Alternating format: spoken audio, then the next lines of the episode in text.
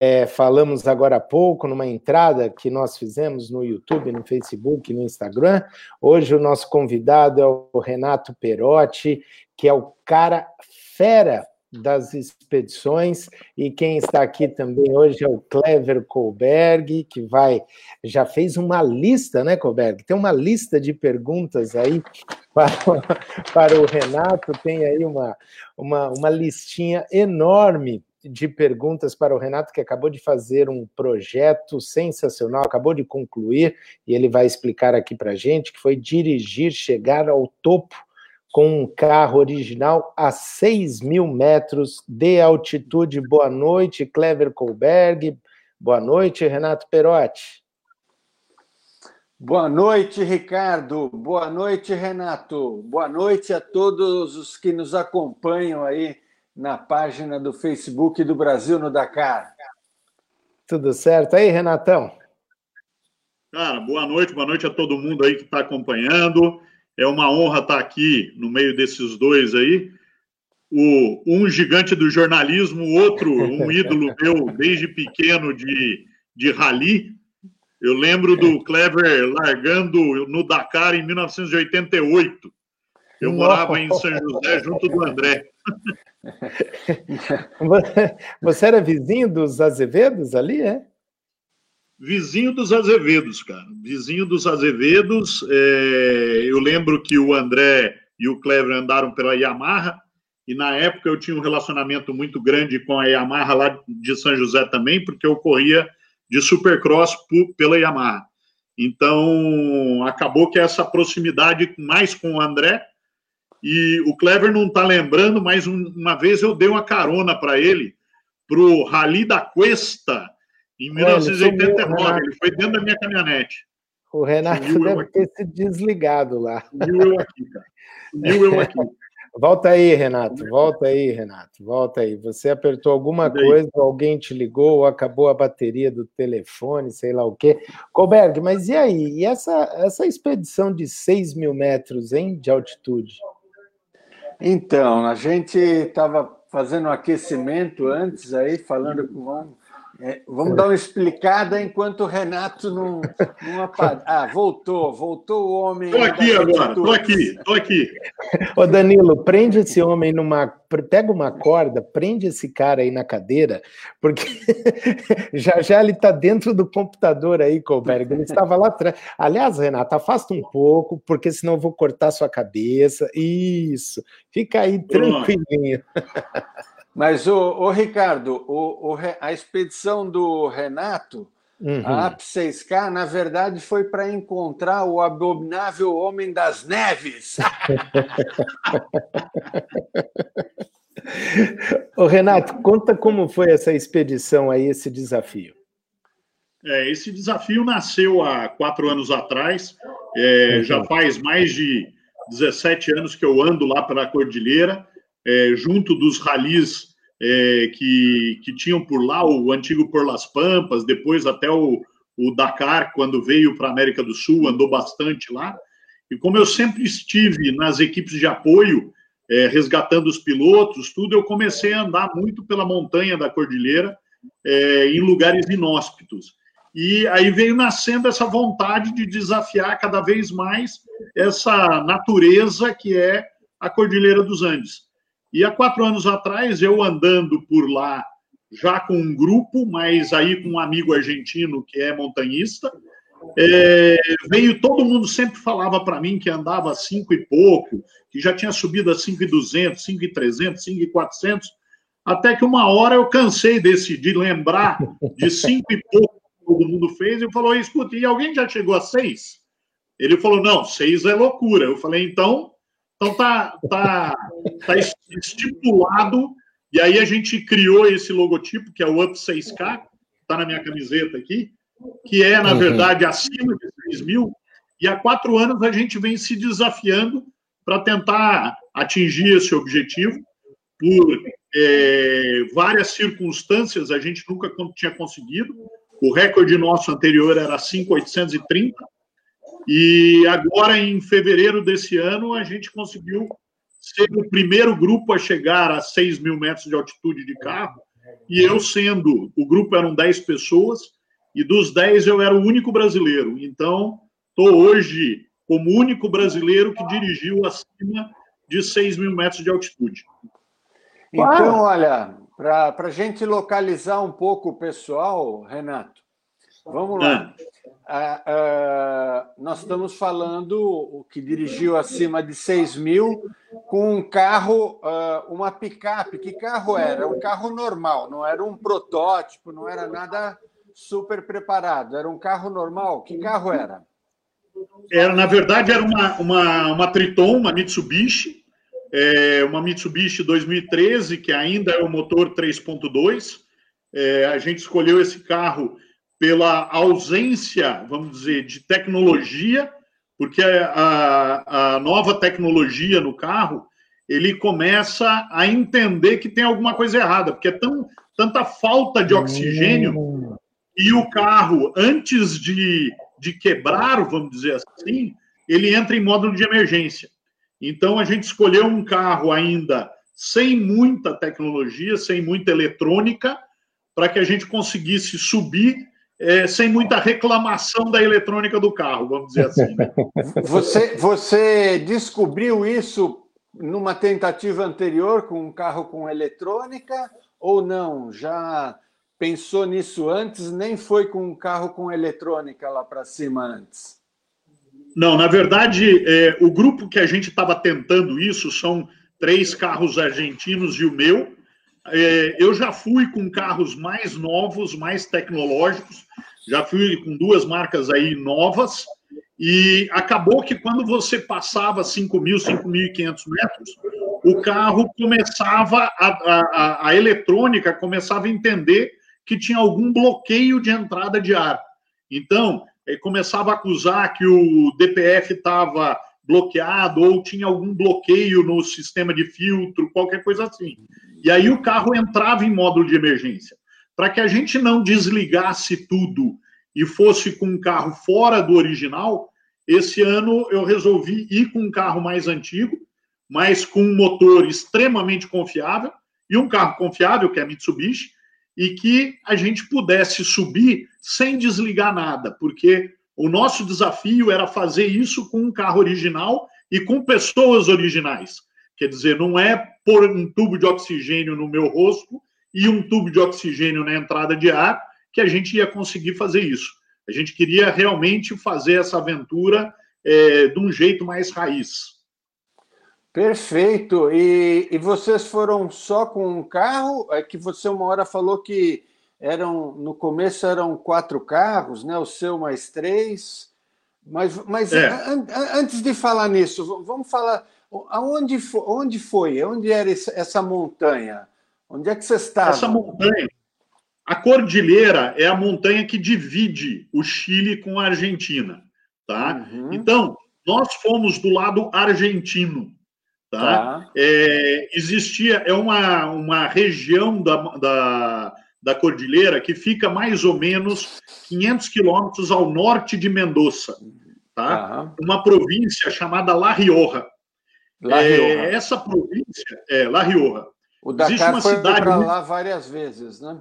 É, existe uma cidade muito famosa do Dakar lá que ele chama Chilecito. Então, o Dakar teve várias vezes nessa, nessa nessa província. E nessa região é aonde a cordilheira começa o altiplano. Então a, a cordilheira começa lá embaixo no Ushuaia, muito fina.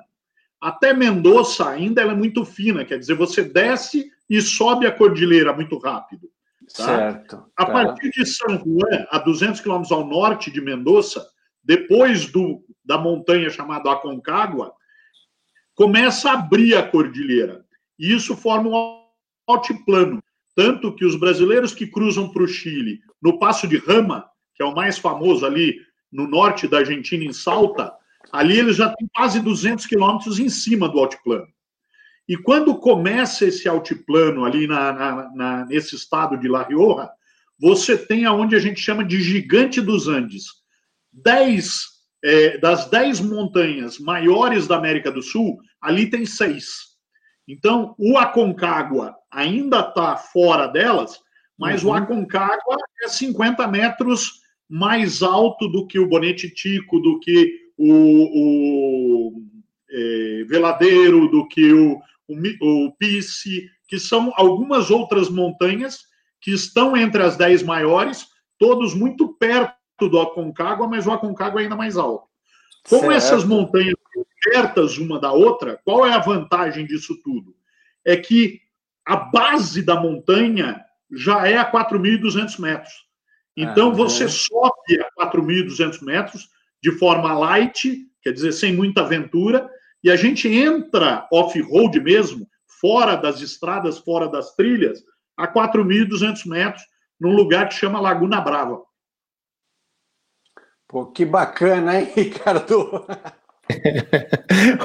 Olha só, eu tenho que dar uma boa noite aqui para os nossos visitantes. Só uma pausa aí, Renatão. O Joaquim Monteiro, lá do, do o CEO do Rally dos Sertões, ele está até falando assim: ó, oh, oh, quero saber nessa época de confinamento se o Renatão se ele está no sofá, né? Porque ele tem um, uma hashtag, né, o Colberg, para quem não conhece, que é sai do sofá, do tipo, tira a bunda do sofá e ó, vai vai pega o carro, vai fazer aventura, vai fazer expedição. Como é que está aí? Você está é, saindo do sofá agora, Renatão? Agora está um pouco difícil, né? É, na verdade, a gente só pode sair do sofá hoje para ir até o gramado, ou ir na cozinha, ou fazer alguma coisa. Mas. Assaltar é, a geladeira. Como, é, como a gente fala, o sai do sofá, na verdade, é para você uhum. fazer alguma coisa. E é muito importante nessa época de confinamento. É uma coisa é você estar confinado, outra coisa uhum. é você se sentir confinado. Então, uhum. não pare de sonhar, não pare de fazer projeto, não pare de trabalhar, invente alguma coisa. Se por acaso você está de férias da empresa, pô, inventa, é, faz um móvel novo, é, troca o forro da cadeira, mesmo, ou troca, troque os móveis de lugar, mude de quarto, troque de quarto para os seus filhos. Quer dizer, invente alguma coisa para que o seu coração e a sua mente não ache que você está no sofá. Esse é o meu principal recado de hoje, né? É, isso é importante, isso é importante. O, agora, o Renato, uh, você que assiste o Brasil no Dakar aqui, o Clever Colberg conhece bem a história da Dona Lenita. A Dona Lenita é a minha mãe, ela não é, não entende nada de rally, ela só ouve rally, e eu sempre brinco. Explica para Dona Lenita, né, numa, numa metáfora aqui, por exemplo, por que o tamanho da dificuldade de, de andar, chegar com um carro a 6 mil metros de altitude. Eu sei que você já explicou tecnicamente tudo isso, a questão da eletrônica, o fato de usar um carro 2013 que não vai ter tanto problema com isso, mas faz de conta que você está falando para uma pessoa que não entende absolutamente nada e esse é o nosso objetivo. Qual é a grande dificuldade para se atingir essa altitude? Bom, para falar com, com o público geral, você fala, dona Lenita, o Joaquim fala do surfista vegano, né? Quer dizer, para você falar, para entenderem, eu vou dar uma, um ponto. O ponto mais alto do Brasil, tá? É o Pico da, né, da Neblina, que fica a 2.900 metros, tá? Aqui na minha região, que é o estado de São Paulo, onde tem a cidade mais alta do Brasil, que é Campos do Jordão, que a gente acha que é super alta, fica a 1.600 metros Campos do Jordão. Né? Aí em Portugal, eu estudei um pouquinho, eu fiz a tarefa de casa. O ponto mais alto de Portugal é numa ilha, chama Montanha do Pico, qualquer coisa assim, que também é 2.900. Mas até aí a gente não imagina. 4,800, que é onde a gente fala que é a base da montanha, é a mesma altitude do ponto mais alto das, dos Alpes suíços. Quer dizer, todas aquelas fotos que a gente vê de montanhas com neve dos Alpes suíços, a gente começou a brincadeira no ponto mais alto deles. Agora, para minha família, que é uma família de aviação, todos começaram a me chamar de louco, porque na aviação, quando todo mundo que já entrou num avião vem a aeromoça e fala: olha, se cair as máscaras de oxigênio, põe a máscara num lado ou põe a sua primeiro, quer dizer, Quando cai a máscara de oxigênio? Quando o avião começa a andar numa altitude que é emergencial para a vida humana, quer dizer, não dá para respirar naquela altitude. As máscaras de oxigênio do avião caem a 4 mil metros. Então, isso significa o quê? Acima de 4 mil metros, você já está em emergência. Tá? Então, acima de 4 mil metros, o seu corpo já vai começar a sofrer. Tá? O corpo demora para começar a ter esse sofrimento. A gente sabe que demora mais ou menos 5 horas. Então, por isso que os jogadores de futebol, quando vão jogar em altitude, antigamente eles iam um dia antes e passavam mal, porque passava essas 5 horas. E agora não, eles chegam na hora do jogo e jogam e saem. Por quê? Porque até 5 horas o seu corpo ainda não entendeu a burrice que você está fazendo com ele. Quer dizer, você não devia estar tá lá. Tá? Então, um dos desafios nosso é que a gente vai aclimatando, quer dizer, cada dia a gente vai subindo mais alto e brincando mais alto para quê? Para poder descer menos. Então, sempre quando a gente começa o off-road, que nós estamos falando de 4.800 metros, a gente tem uma contagem regressiva de seis horas. Quer dizer, mesmo nós que estamos mais acostumados com isso, a gente conta três horas indo e deu três horas, não interessa onde você está se você está perto do cume, se você está perto do objetivo, não interessa. Você vira e volta para você sair da montanha antes de seis horas. Isso é uma questão de sobrevivência. E a montanha, por vários anos, nos mostrou, e os montanhistas falam, que é ela que manda. Quer dizer, durante todos esses anos, quando eu me sentia frustrado, às vezes eu fiquei 25 dias tentando subir a montanha e não conseguia chegar nos 6 mil. E os os montanhistas viravam para mim e falavam: Renato, não fica triste, a montanha não quis hoje. Uma hora a montanha vai ligar para você e vai te chamar para você vir. E foi realmente o que aconteceu esse ano. Né? Já pegando o embalo e contando o que aconteceu esse ano, é, a gente tinha desistido do projeto, não ia para o projeto, e aí em novembro, o Mariano Plateiro, que é esse montanhista amigo meu de coração, irmão meu, é, me ligou e disse: Renato, como você está? Eu falei: Como você está o quê? Eu estou bem, eu estou aqui em casa, estou fazendo churrasco, não sei o que, estou bem. Ele falou: Não, ele tinha vindo nos sertões e viu que eu estava gordo, que nem um porco. Ele falou: Como é que você está de saúde? Eu falei: Mas por quê? Isso em novembro. Ele falou: Porque eu subi é, uma parte da montanha e olhei para cima e vi que a neve está derretendo muito rápido. Então, a gente pode ser que no final de fevereiro a gente tenha uma chance de atingir os 6 mil metros. Mas eu só deixo você ir se você tiver uma condição física boa. E foi aí que eu saí, comprei uma bicicleta e comecei a pedalar 30 km por dia. Durante aí dois, três meses, emagreci, emagreci 15 quilos, coloquei a minha é, é, frequência. Emagreci 15 quilos do, do, do, do rally. Agora, com essa quarentena, eu já peguei 10 de volta. Né? Mas eu fiz essa preparação física que o nosso medo não era o carro quebrar ou o carro ficar lá em cima. É a gente ter que demorar mais do que seis horas para descer até uma condição razoável. Então, esse é a restrição. Porque o nosso objetivo, como eu falei, era subir sem oxigênio e sem oxigênio para o carro também. Lógico que muita nem, gente. Nem, aí nem, já... nem de, desculpa, desculpa, nem de emergência? Vocês não levaram assim para uma emergência? Não, nós somos loucos, mas não somos burros, né, Cleber? a, gente tinha, a gente tinha um oxigênio, é, até mostrei aí para um pessoal que teve fazendo uma matéria aqui em casa, que o oxigênio voltou lacrado, né? mas é, em qualquer emergência eu tinha uma, uma garrafa de oxigênio, como um tubo de cilindro de mergulho, tá? dentro do carro, e para qualquer emergência.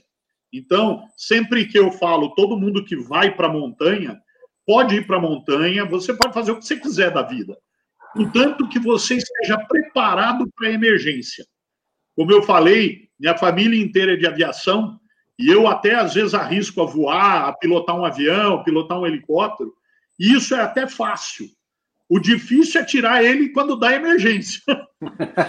então, está preparado, o Clever aí que correu sempre de rally, o Rally dos Sertões, você fazer uma prova de rally devagar é até razoável, né? Não, é, muita gente vai conseguir fazer o trecho, por exemplo, do Rally dos Sertões, que é o meu rally do coração, é, eu até conseguiria fazer em duas semanas. Né? O duro é que esses loucos querem fazer a mesma coisa na maior velocidade possível. Aí que fica complicada a coisa. Mas a gente na montanha respeita muito a natureza, respeita muito a, a, a montanha e faz o que ela deixa a gente fazer, vamos dizer assim. Então, Renato, você em novembro te telefonaram, já começando daí, né? Uh, Você, você para o pessoal que não te conhece, você está aí próximo a São Paulo, para dar um lugar mais conhecido mundialmente. Aí você uhum. saiu sozinho de carro, foi para lá, encontrou o pessoal aonde? Ou foi mais gente daqui com, do, do Brasil com você? Não, não, foi só o meu carro daqui, né? Ok. É, a gente foi direto para uma cidade que chama Vila União, que é a são cidade. São, vamos... são, quantos quilômetros daí, da onde você está, até essa cidade? 3 mil quilômetros. 3 mil quilômetros. Rodamos 3 mil quilômetros, então no total rodamos 6 mil quilômetros para ir até a montanha, e de lá nós rodamos 700 quilômetros para chegar no topo. Da onde, dessa cidade base, que é onde você encontrou. Lá você, Exatamente. Lá, lá, você encontrou o pessoal e foram em mais carros ou não? Ou foram só vocês no seu carro? A não, a base em Vila União, a base de Vila União, ali que nós juntamos o grupo. O, o Mariano, que é o capitão do nosso grupo, ele é, é argentino? União, ele é argentino. Ele é argentino. Ok. É, ele é de Vila União e ele que capitaneou todo esse grupo. Esse okay. grupo é formado de montanhistas argentinos, foram nove argentinos, e eu tive a honra de ser o único convidado estrangeiro para participar do grupo. Então, isso, isso eu fiquei muito honrado e muito agradecido deles darem essa oportunidade de dividir com o Brasil essa conquista do ponto mais alto da América. Né? Então, podiam, eles podiam se juntar só argentino e dizer que só eles conseguiram. E não, e, eles. E uma, e, e, uma, e uma pergunta: você fez aquela pergunta de um milhão de dólares para os argentinos? Qual? Quem joga mais futebol, Maradona ou Pelé? A vantagem deles é eu não sou muito de futebol, mas a vantagem deles é que agora eles têm a comparação do Messi com o Neymar. Então, tá a gente ganha uma, ele ganha outra e a gente fica empatado. Independente de qual que eu ganhei e qual que ele perdeu. Mas desculpa, né? Então vocês se encontraram lá em Vila União. Uh, uhum. Você mais nove argentinos. Quantos carros no total? No total eram quatro carros e agora vem a novidade. Eram duas motos também, Kleber. Ah, duas então, motos também? Duas motos também. Então, é, para o ano que vem, muita gente me pergunta, quando eu cheguei no topo, o, o, o que me fez mais falta, e, e eu digo como aventureiro, é, eu não queria ter sido o único que tinha chegado, o único brasileiro. O que me fez mais falta é ter outros amigos lá para a gente se abraçar, entendeu? Então, é, a gente já está planejando e vai um convite para todo mundo, inclusive a você, que a gente consiga chegar a 6 mil o ano que vem, ou passar os 6 mil, ou tentar os 6 mil em outra montanha. Mas a ideia, para mim, é sempre essa falta de amigos brasileiros no, em cima da montanha. Isso que fez mais falta para mim. Então, mais muito honrado por eles terem me confiado essa, esse convite a mim. E a partir de outubro estamos se preparando de novo. E aí, com os brasileiros que quiserem fazer essa, essa loucura. E aí vai um convite especial, que eu sei que a audiência de vocês na Europa é muito grande, mas uhum. se algum europeu também quer se juntar à nossa tropa do Up 6K, porque aqui a gente não quer mostrar que é melhor que ninguém. A gente quer é uma união de aventureiros, de loucos, para poder subir, tentar subir a montanha junto. Mas... Olha, deixa, de, só, só um minutinho, Clever e Renato. Olha, tá chegando um monte de comentário um monte de pergunta. Eu já agradeci, mas quero agradecer todo mundo que está acompanhando mais uma live, mais um programa Rally Infos, e desta vez o, Renato Perotti é o nosso grande convidado. E aqui, olha, o Cláudio Cocelli, ele perguntou, é, não, quer ver? Deixa eu ver aqui o que ele quem foi que perguntou. Se já podemos fazer perguntas, foi o França Silvano. Manda aí as perguntas que eu vou jogar na tela aqui, ô França e, e, o Renato promete responder a todas. Aliás, já coloquem aí nos comentários também de onde vocês são, se estão ouvindo bem, se a imagem está boa. A Sabrina Castelo Branco também está assistindo aqui, a, a Sabrina lá da Dunas, ex-Sertões, está todo mundo acompanhando essa live aqui, Renato. Renato, deixa eu, eu Deixa eu só aproveitar, já que ele falou o nome do Cláudio Corselli. É, Claudinho companheiro, um irmão meu, e é um pouquinho de homenagem a ele, porque ele que estava comigo sempre que a gente começou a andar na Cordilheira. O problema é que ele foi embora para Trancoso lá ajudar o, Zé Hélio e largou a gente sozinho no, na montanha agora. foi isso, é? É. E o Plínio está dizendo que quer ir de moto com você, Renatão. O Plínio, o Plínio Bassi. Beleza. Mas, mas, Renato, vamos lá. Aí vocês estavam lá em Union, reuniu a turma, 4.200 metros, ok? Uh, aí uhum. pegaram uh, estradas de terra ou, ou, o que, que veio até os 4.800, onde realmente começou o off-road? Uh, qual era a distância? Ali... Desse 4.200 tá, por 4.800, qual era a distância e que estrada, qual é, como era o caminho? Existe uma estrada ali, um passo. Passos são as estradas que cruzam a cordilheira da Argentina para o Chile e vice-versa. Existe um passo, que é um passo muito inóspito, que chama Passo das Pircas Negras, que é uma rodovia argentina que o número é 76, para quem quiser olhar no mapa, tá? Esse passo, ele sobe é, de Vila União, vai em direção ao Chile e vai terminar em Copiapó ele está muito paralelo ao Passo São Francisco, que é bem conhecido dos brasileiros. Tá? É, dali, de Vila União até Laguna Brava, que é 4.400 por aí, nós temos mais ou menos 200, 250 quilômetros. Tá? Até aí você tem estrada. Você tem a estrada do Passo, um pouco de estrada de asfalto, um pouco de estrada de rípio, mas isso você tem estrada, você consegue chegar até com carro 4x2 no verão, tá? No inverno ali está tudo nevado, né? Mas depois do, da Laguna Brava, quer dizer, 250 quilômetros depois de Vila União, é que a gente sai realmente 90 graus da estrada e vai para cima das montanhas. Ali não tem mais estrada, não tem mais trilha, não tem mais nada. Tá? Nem uma trilha, aí, nem, uma, nem, nem trilha de animal, nada, sim, é virgem nada. o negócio? Nada. E, Clever, é muito. O mais interessante é que nós estamos na região que já é nevado. Então, você imagina que isso em julho, agosto, tem 3 metros de neve aí. Então, uhum. quando a neve derrete, tá? Tudo muda. Quer dizer, a, a, todo, toda a parte off-road vira virgem de novo. Tá. Existem sim algumas trilhas, por quê? Porque em Vila União, principalmente, o Mariano é um desses guias que vão levar pessoas para conhecerem é, o que eles chamam de, de geleira eterna, né?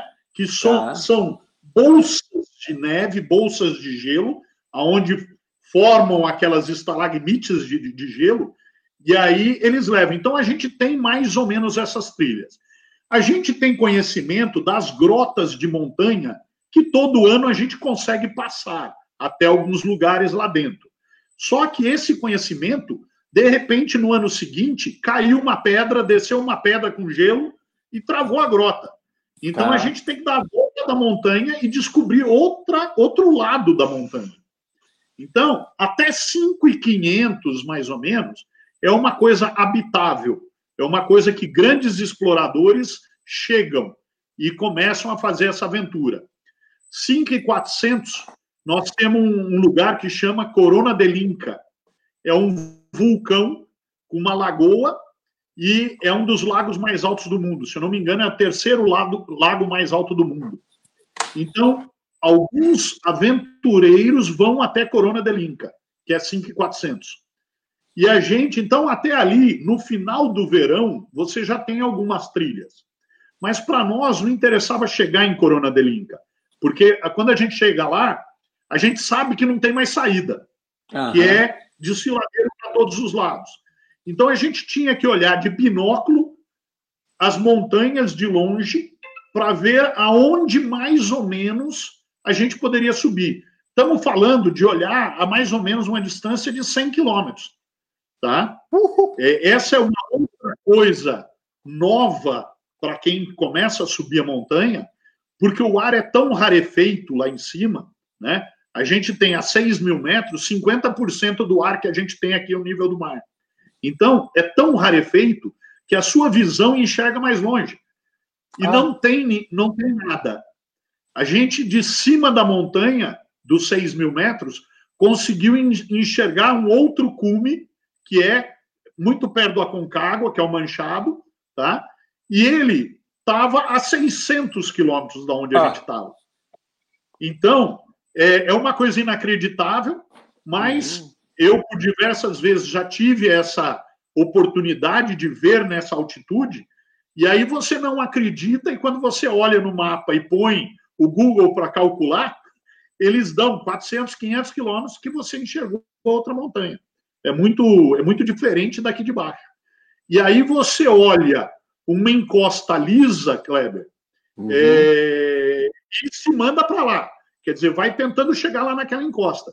E quando chega na encosta, a encosta, na verdade, tem pedra de meio metro de altitude. Sim, sim, é isso que, eu, é isso que, eu, que eu ia perguntar agora. Poxa, porque você olha, estou lá de longe com binóculos ou sem óculos, sei lá.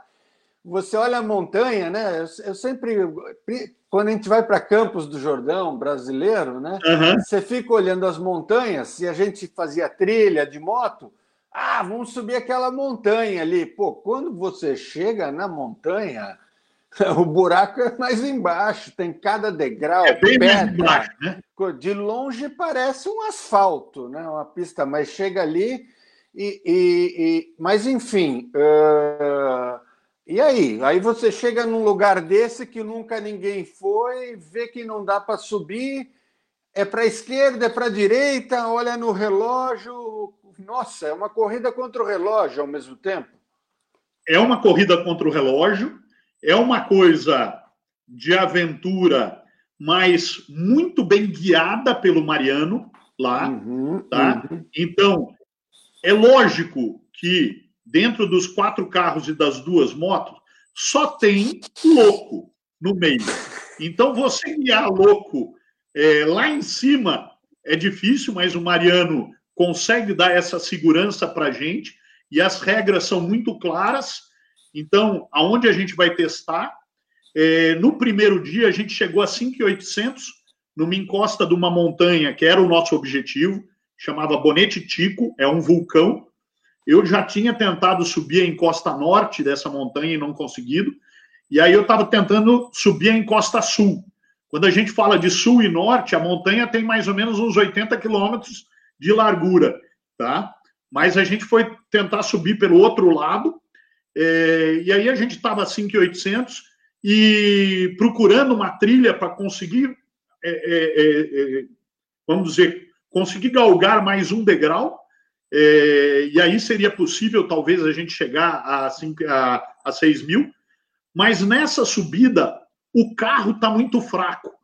Então, quando a subida é muito íngreme, para você ter uma ideia, você que anda de carro, todo o tempo a gente anda em primeira reduzida.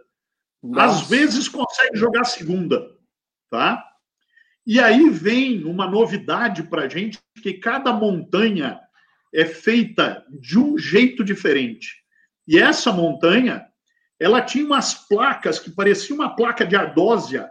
As, as pedras eram meio. É, é, pareciam placas de ardósia, é, vamos dizer, não quadradas, mas, mas é, é, jogadas no chão. E quando o carro derrapava na subida, essas placas eram arremessadas para trás e embaixo dela era areia, era, areia, era duna. Ah. E aí o carro cravava no chão. Então, tudo isso é uma coisa que a gente vai, é, é, vai recebendo informações da montanha e que você vai ter que ir tomando atitude na mesma hora. E nesse primeiro dia, é, todo mundo tentou essa montanha e, e, e, ninguém teve êxito, até que o Mariano falou, viu que eu queria tentar de novo, que eu tinha achado um outro, uma outra área que eu queria tentar subir. E quando eu tentei subir, a montanha é tão íngreme nessa altitude que você não pode manobrar o carro. Então você Sim. sobe de frente e desce de ré. Porque Sim. se você virar o carro de lado, ele desce capotando. Certo. E aí vai capotar 300, 400 metros para baixo. Então, é, quando eu subi, eu joguei uma dessas placas para trás e ela, na verdade, não era uma placa, era uma pedra. Hum. E essa pedra encravou no carro quando eu estava descendo de ré. E o carro subiu. Hum. Isso a 5,800. E como o carro, a gente não tem fôlego suficiente para fazer força. E aí a gente começou a tentar, e eu não tinha uma ancoragem para eu puxar o meu carro para frente nem com outro carro, nem com nada. Então a gente teve que subir o carro no high lift, teve que jogar dois steps embaixo do carro para ele ficar levantado e com o guincho do outro carro puxar a pedra para daí tentar salvar esse carro. Se a gente não tivesse conseguido, esse carro ia estar tá lá para o resto da vida, porque a gente é, ia ter dado tempo e a gente ia abandonar o carro e descido mas graças a Deus o carro está aqui em casa. Isso no primeiro dia. Ô, Renato, olha, o Marcos Gontijo falou para você montar uma expedição até onde eles possam respirar e falou para você apresentar essa aventura, criar essa aventura. Outra coisa, o França Silvano, ele está participando com várias perguntas. Ele perguntou o seguinte: quem guiou essa expedição já tinha experimentado esse local? E aí ele complementa aqui também. Ele disse que já fez, já foi até 4.895 metros, com uma savana remapeada com SFI, e diz que foi bem até lá. E depois de, do, dos 5 mil metros, tem alguma necessidade especial? Quer uma dica aí de, do que deve fazer no, no, no carro? Então vamos lá. Marquinho, Marcos Contígio, grande amigo meu de Brasília, dono, dono não, mas presidente do Jimny Clube lá, já foi algumas vezes nos Sertões comigo e é um parceiraço. É, vamos fazer expedição para lá, sim. É, normalmente, todo ano no verão, a gente faz uma expedição que vai aí até 4.500 ou 5.000 metros, dependendo do grupo. E no inverno, a gente para nos 4.000, porque acima disso os carros atolam na neve. Mas a gente está tentando ver uma forma diferente de fazer no inverno. É, o França aí, que falou que foi a 4.895, é, acima de 3 mil, não é que a dificuldade aumenta, é, vamos dizer, linear. Ela é exponencial. Cada metro para cima é uma dificuldade, acima de, de 4 mil é uma, acima de 5 mil parece 10 vezes pior, acima de 5 mil é 100 vezes pior. Então, é, aí quase chegou a 5 mil. Vamos organizar a expedição aí com Marquinhos e França. Vamos com a gente eu vou pôr você lá em 5 mil, com essa savana aí, porque o, o, o Márcio da SFI, parceiraço nosso também, e, putz, prepara um carro maravilhoso para a gente poder subir lá. Agora chega de merchan, né? Vamos falar da aventura. E, e... Kleber, você que me perguntou do, do, dos trajetos e das dificuldades, eu estou vendo que estão perguntando de dificuldades. É, Para você entender, quando a gente voltou desses 5,800, a gente lá em cima viu uma encosta de uma outra serra que chamava Veladeiro. O Bonete Tico é um vulcão, então é uma montanha. Agora, o Veladeiro não, é uma serra com vários cumes. Né? O cume mais alto tem 6.750, mas tem outros cumes nessa serra. Quando a gente viu lá de cima a Serra do Veladeiro, veio a ideia, parece que está mais fácil lá. E estamos falando, de novo, a 100 quilômetros de distância. Então, nós descemos é, 100 quilômetros a montanha, 100, 150 quilômetros a montanha, e ficamos numa altitude de 3 mil metros por aí, 2.500, 3 mil metros, aonde, na subida, no primeiro dia de subida, nós subimos com todo o combustível. Eu tinha quase 180 litros de combustível na minha caminhonete, que eu deixei nessa, nessa, nesse acampamento base. Tá? Era um hotel, acampamento base, porque a gente tinha que ter combustível para ficar esse tempo todo na montanha. Então a gente desce até, até esse acampamento base, e aí, quando a gente está lá, a gente recarrega de combustível e sobe de novo, para não precisar descer até Vila União. Tá? Uhum. E, e, no dia seguinte a gente entrou por um, uma outra grota, indo a caminho de Corona del Inca, e aí você faz um caminho que dentro de uma dessas grotas, como eu falei, a montanha por dentro é areia. Então, na grota enche de areia. E aí você tem a 5.000, 5.200 metros de altitude, mais ou menos, com o carro fraco, uns 20, 25 quilômetros de areia como jalapão uma areia bem mole e bem dura. Uhum. Aquela que você vem, aí sim a gente joga até quarta e quinta, sempre na reduzida, mas a gente quer que o carro. Aí é. Vambora, vambora do outro lado. Né? Ninguém tira o pé, ninguém faz nada até sair do outro lado. Uhum. Lógico que o perigo, quando você está andando numa areia fofa, o Kleber sabe disso, é você dar uma perdida e tombar o carro. E isso é um perigo para todo mundo, porque se você, mesmo que você tombe devagar e não se machuque, você recuperar o carro e colocar ele em condição de voltar para, vamos dizer, para a civilização, você vai levar aí duas, três horas a mais. E aí você estoura o horário que você está na montanha. Então é tudo muito regrado. Né? É, perguntaram também se o Mariano, que é quem comandou essa, essa, essa expedição, se tinha conhecimento dessa área. Ele nasceu nessa área e ele já subiu no pico da montanha do Bonete Chico nove vezes, sempre a pé. Então, o desafio nosso é que quando você está andando a pé numa montanha, quem faz trilha e sabe disso, é uma coisa. Quando você vai querer passar com uma moto ou passar com um carro, é outra coisa completamente diferente. E lá em cima você está fazendo isso com um carro sem potência. Então, você está sem potência, porque você está com dificuldade de respirar, mas o carro também. Então, é, é, muito mais um trial, muito mais um jeitinho e aproveitar a cada, a cada descidinha para tomar mais embalo e continuar. Né?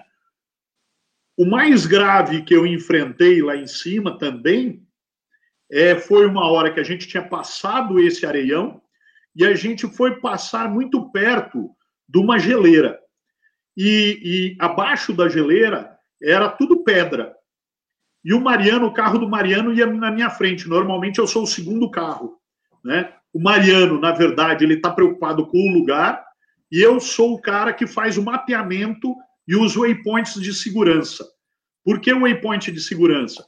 Porque se acontecer alguma coisa, nevar, tempestade, ventania lá em cima, a gente tem que ter os pontos de segurança. Então, eu ia menos prestando atenção e mais prestando atenção nos equipamentos para marcar por onde a gente estava vindo, fazendo o trek.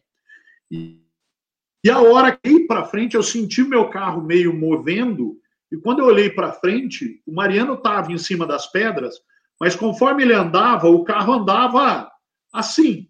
Parecia que ele estava numa ponte pêncil. Uhum. E aí passamos, Mariano, acelera porque você está com o rio embaixo.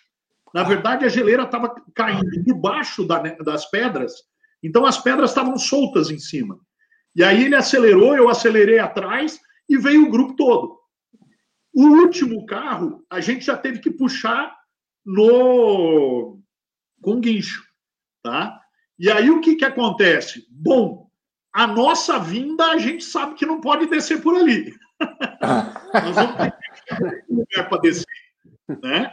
Mas mesmo assim a gente começou a subir essa encosta no segundo dia, que é a encosta do Veladeiro, e subindo essa encosta, nós vimos um cerro, uma das partes da montanha mais acessível, mesmo que era fora da nossa rota. A gente estava indo rumo oeste e a gente viu um cerro ao sul.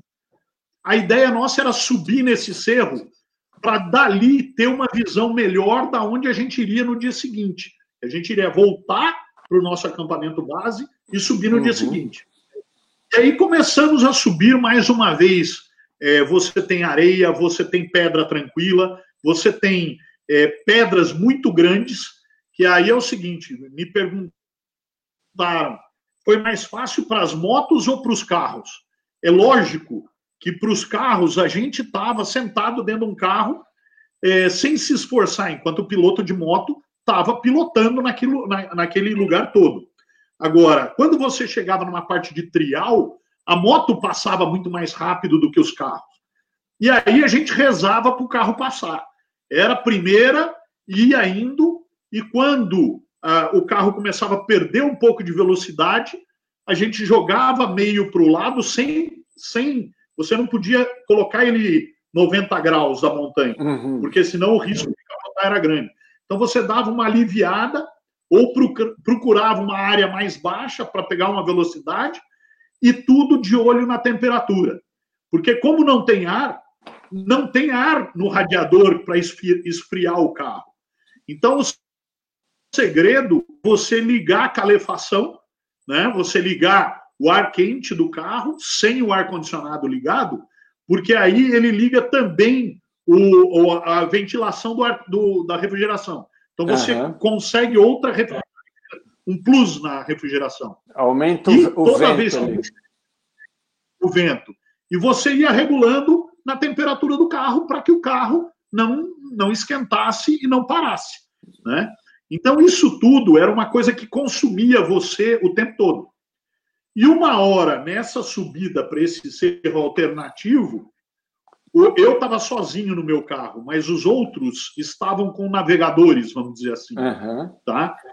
Um dos navegadores gritou no rádio, porque todo mundo tem rádio, inclusive os de moto, e gritou que nós estávamos a 5,920 e que a gente tinha passado o, dia anterior, que era 5,830. E aí a gente olhava para cima da montanha e falava, pô, será que essa montanha tem 6 mil metros ou não? Quer dizer, a gente podia chegar lá em cima é 5,900 só, né? mas a gente já estava 5,920. Então aí começou um navegador cantando a 10, de 10 em 10 metros e a gente rezando para a montanha ter 6 mil metros. E acabou que quando a gente chegou no cume, o, o GPS ele demora para carregar. Estou falando de, de, demora um minuto, um minuto e pouquinho, às vezes 30 segundos. Só que todo mundo que já passou por um aperto sabe que 30 segundos num aperto é uma eternidade, né? E a última a última marcação do GPS era 5,973. E aí a gente ficou esperando, e quando o GPS atualizou, atualizou em 6.003 metros. Né? E aí foi aquela festa, porque a gente tinha chegado no cume da montanha, a gente não conseguiria subir mais, e o, o GPS, graças a Deus, atualizou. E aproveitando e, e fazendo uma outra, um outro merchan, eu tinha no meu carro, que foi muito legal, um aparelho chamado Spot, Spot X, que ia mandando para a internet a cada dois minutos e meio a posição minha, né? Isso eu tinha levado como uma emergência, porque você pode mandar mensagem, tudo isso. É tudo via uhum. satélite. Quando eu desci, eu vi que os grupos que estavam me acompanhando, um gritando com o outro, ele estava, ele vai conseguir, ele não vai conseguir, não sei o quê. E quando eu fiz, e o GPS mostrou que a gente estava a 6.002,500 metros, uhum. é, foi uma, uma, uma peça dentro dos grupos que eu só pude ver é, no dia seguinte, quando eu cheguei aonde estava a internet. Mas foi muito legal essa emoção de ter, de ter tido essas pessoas acompanhando a gente nessa, nesse desafio. Falei muito agora, né? Tá na hora dos seis, né? Não, mas estava ótimo, estava ótimo, Renato. Não, quando a gente faz uma aventura, o Kleber sabe disso, o Ricardo, por muitas vezes no Dakar e nos Sertões, teve aventuras também. A gente volta tão empolgado com isso que quer contar cada segundo e a gente se perde nessa, nessa hora. Eu prometi para todo mundo que eu ia fazer um super churrasco aqui em casa para comemorar isso. Mas a... Conversa fiada. Começou com a conversa fiada. Olá, ó. Ô, Cleber, não, não, peraí, não, não. Calma essa quarentena. Ô, Renatão, ô, Renatão, conversa fiada ao vivo para 90 países, eu acho que não é uma boa, não, hein? Ô, Colberg, eu conheço o Renato acho que há uns 49 anos. Desde quando eu conheço o Renato, ele fala assim: ah, sou bom no churrasco, hein? Já estive com o Renato em. Olha, no Dakar eu já estive com ele, já estive com ele em vários ralis dos sertões, em várias provas menores. Até hoje, até hoje, eu não comi um churrasco do Renato, preparado pelo Renato. Kleber, Kleber, você sabe como é que é o Ricardo, né? Ele parece bonzinho, mas fica lá só dando, só dando bola onde tem camarão e esquece de vir no nosso churrasco, entendeu? E por falar em camarão, nosso amigo Ademar Pereira, o índio, está aqui assistindo a gente, mandando um abraço. O homem do camarão é, lá. Então, então, então, cara, é outro parceiraço, um outro aventureiro, que é um dos ídolos meus dos sertões. Por quê? Porque é lógico, nos sertões tem vários pilotos rápidos, como o Kleber sempre correu nos sertões. Mas eu sou muito mais ligado à aventura. Eu quero aquele piloto que se inscreve ou com um carro menos competitivo ou com uma moto menos competitiva, mas vai pela aventura de terminar o rally. É esse o piloto que eu sou fã. E um deles é o Índio, e o Índio foi o primeiro piloto todo, é, alguns de vocês sabem, e o pessoal da Europa ainda não sabe, mas durante o Rally dos Sertões, a gente tem uma expedição organizada que acompanha o rally todo. Então, a gente, mesmo sem participar do rally, com o carro original, a gente vai, faz o trek do rally e para no meio do trecho de especial, no meio do trecho veloz, para assistir os pilotos passarem. Esse assistir são mais ou menos cinco horas parados no meio do nada. E é aí que é o churrasco. Como o Ricardo nunca vai nesse no perrengue, ele não come churrasco. Mas o índio foi o primeiro piloto, mesmo disputando a prova dentro da especial, que parou no churrasco, chamou, me deu um abraço e comeu carne. Valeu, então. E ele está dizendo aí, ó, eu parei e comi, ó, ele escreveu aí, ó. É. E agora, outra, para falar de churrasco, o, o, o Ricardo, é, o pessoal também tem Não, um outro pessoal. Cuidado, ó, alguém já falou que o teu nariz está crescendo aí. Cuidado, peraí que eu vou ver ah. quem, quem botou. Aqui, ó, tá crescendo o nariz do Renatão, ó. Foi essa de É, mas eu vou agradecer assim ao vivo ao pessoal do Amigos dos Sertões, ao Grande Ganso, que é uma turma que acompanha os Sertões também, e que eles vieram aqui em casa e me trouxeram para o churrasco um lote de picanha, tá aqui, ó. Até peguei para te mostrar, tá? E olha o que... Olha, oh, a picanha vem com meu nome, ó. Ô, Renato, Deixa eu falar um negócio. Isso aí é sacanagem, é sacanagem, porque a picanha que a gente come aqui, né, Colberg, não é tão boa, suculenta como a picanha nossa aí no Brasil. Isso é sacanagem fazer, viu? É ficar deixando a gente com gostinho de, de churrasco brasileiro aqui. Mas então todos os europeus aí, os portugueses e espanhóis, que eu sei que tem uma audiência muito grande aí, estão convidados a virem participar do Rally dos Sertões, virem na categoria expedição e a gente faz essa aventura junto dos pilotos. É uma oportunidade muito grande de conhecer o rally, participar do rally e conhecer esse Brasil que é maravilhoso, né? É, porque isso aí, muita, só, só para complementar, Colberg, tem muita gente que quer ir para o Rally dos Sertões para conhecer o Brasil, conhecer o rally como é. é. Esse ano vai ter essa expedição, né? Então, isso aí é uma, uma informação bastante importante para os nossos fãs aqui da página. Renato, nós estamos aqui chegando no nosso tempo, aqui já. Quando, quando o assunto está gostoso, né? Apesar do Já deu quase ser, uma hora, eu nem vi. Apesar de não ser churrasco o assunto, tá gostoso é. o assunto, o tempo voa. Então, para uh, finalizar aqui minhas perguntas, quando vocês uh, colocaram os 6 mil, vocês fizeram alguma pesquisa, assim, algum business, para saber se é um recorde para um carro normal, alguma coisa desse tipo? Fizemos, fizemos, Kleber. Na verdade, duas, duas coisas. Primeiro, é lógico que a gente tinha feito essa pesquisa de é, carros sem oxigênio e originais. É, okay. nós somos os primeiros a passar 6 mil metros na Argentina. Nós tá. temos agora um Unimog, um caminhão, que passou numa outra montanha, mas também todo preparado. Tá? Então, é, nós estamos buscando, nós já temos a homologação das entidades argentinas, eu estou fazendo aqui na CBA a homologação também. Nós temos toda a comprovação do spot é, da chegada desse lugar. Então, estamos correndo para a gente homologar isso como Guinness, tá? É, mas okay. isso leva um tempo, tá? Mas a gente está nessa documentação e faço questão que, se sair essa documentação, ou quando sair, a gente faz uma outra, uma outra live aí para para comemorar não, isso. Ou um outro churrasco. Falar, a gente faz um churrasco, vai falar e fazer live. A gente faz a live do churrasco, pá. Coisa, uma coisa muito interessante, Cleber, que eu não sabia, é, o Mariano é montanhista, montanhista de trek. Uhum. É, quando ele chegou nesse cerro, esse cerro, os carros foram até 6.003 metros. E aí tinham mais 20 metros, mais ou menos, ou quase 30 metros, que eram de pedras, que não subiria. Tá? tá? Mas ele subiu a pé nesse cerro correndo, e a gente acabou que todo mundo subiu nesse cerro, e lá em cima ele começou a fazer uma, um, uma procura nesse cerro que eu não entendi.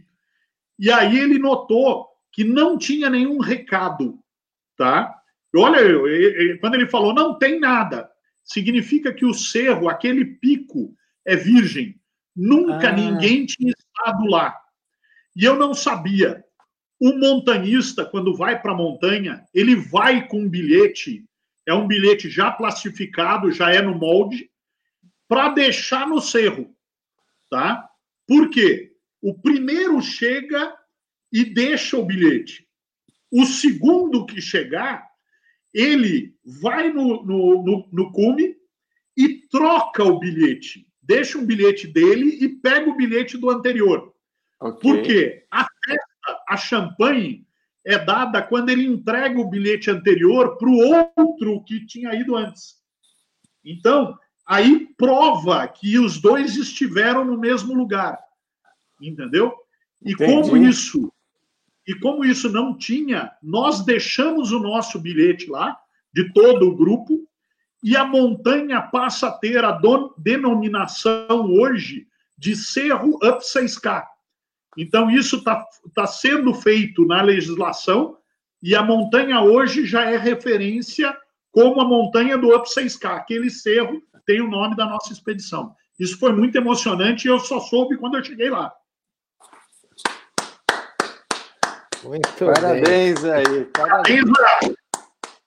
Eu estou vendo que, que, tem bastante gente aí acompanhando, até o nosso gigante Lorival Roldan tá aí, cara. Um, meu ídolo. É, e, meu ídolo. E ele falou aqui, ó, grande feito, Renato, parabéns. É sempre bom ouvir detalhes das conquistas. Mandou o Lorival Roldan, nosso campeão do Dakar. Aí.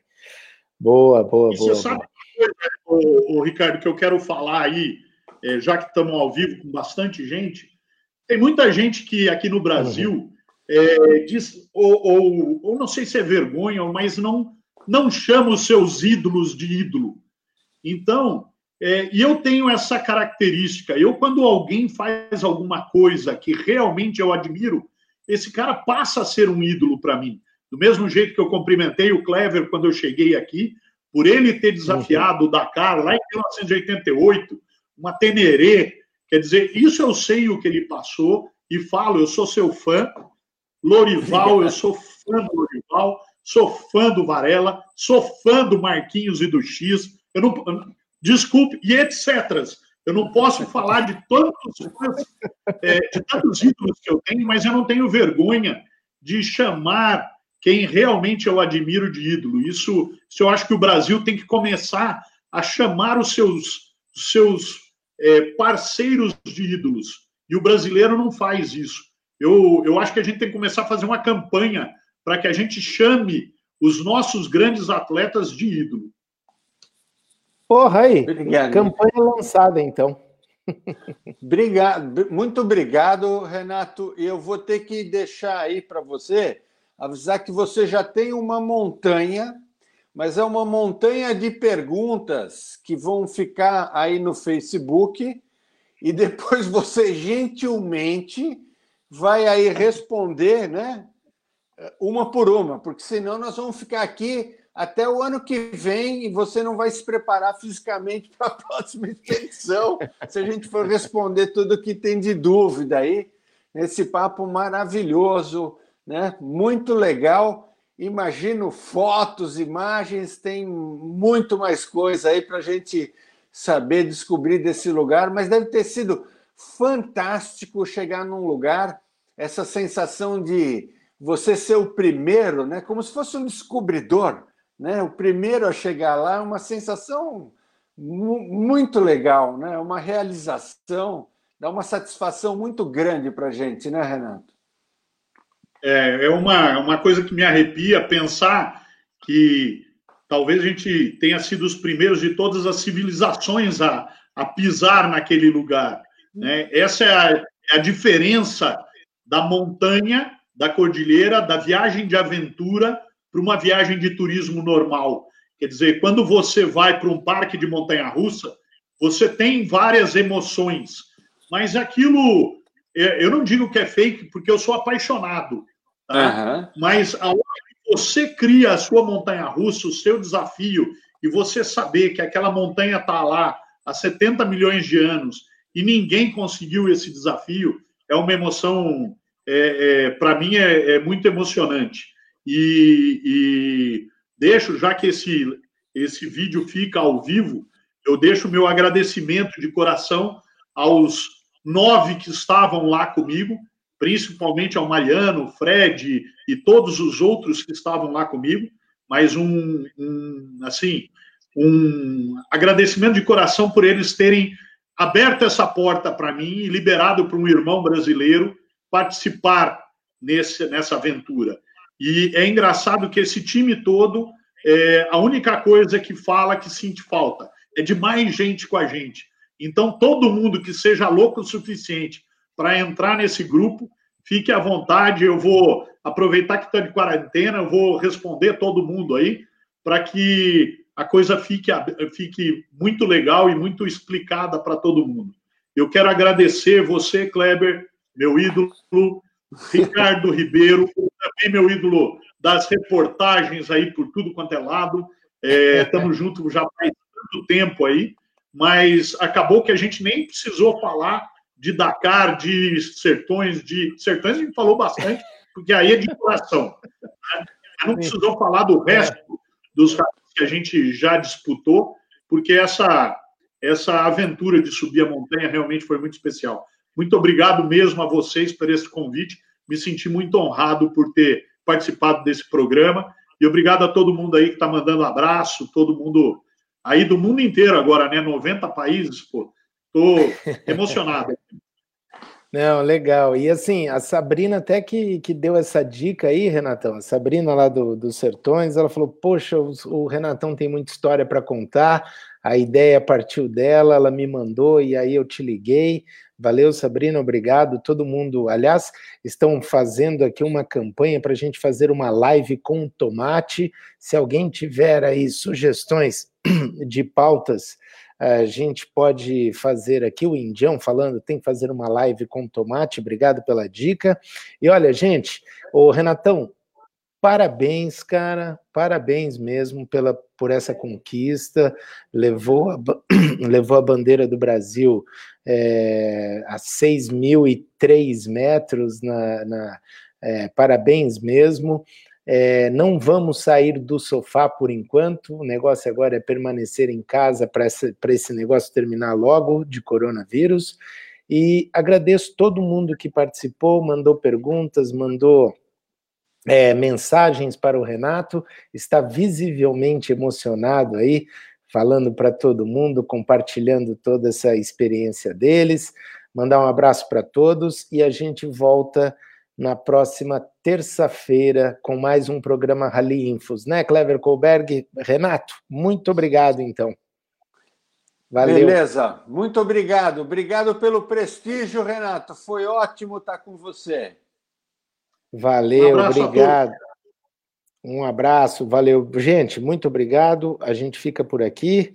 E um grande abraço para Cris Colberg, que está assistindo e curtindo direto de Oeiras, aqui em Portugal. Está aí a Cris, ela e o filhão ali na, na fotografia aí na tela. Né, Colberg? Como é o nome do filhão aí, Colberg? O Luca! o Luca, um grande abraço para o Luca. Tá bom, então, gente, valeu, até a próxima. Muito obrigado por mais um programa Rally Info. Sem vocês, não tem essa, esse programa tão legal que a gente valoriza os nossos ídolos. Valeu, um grande abraço, tchau, tchau.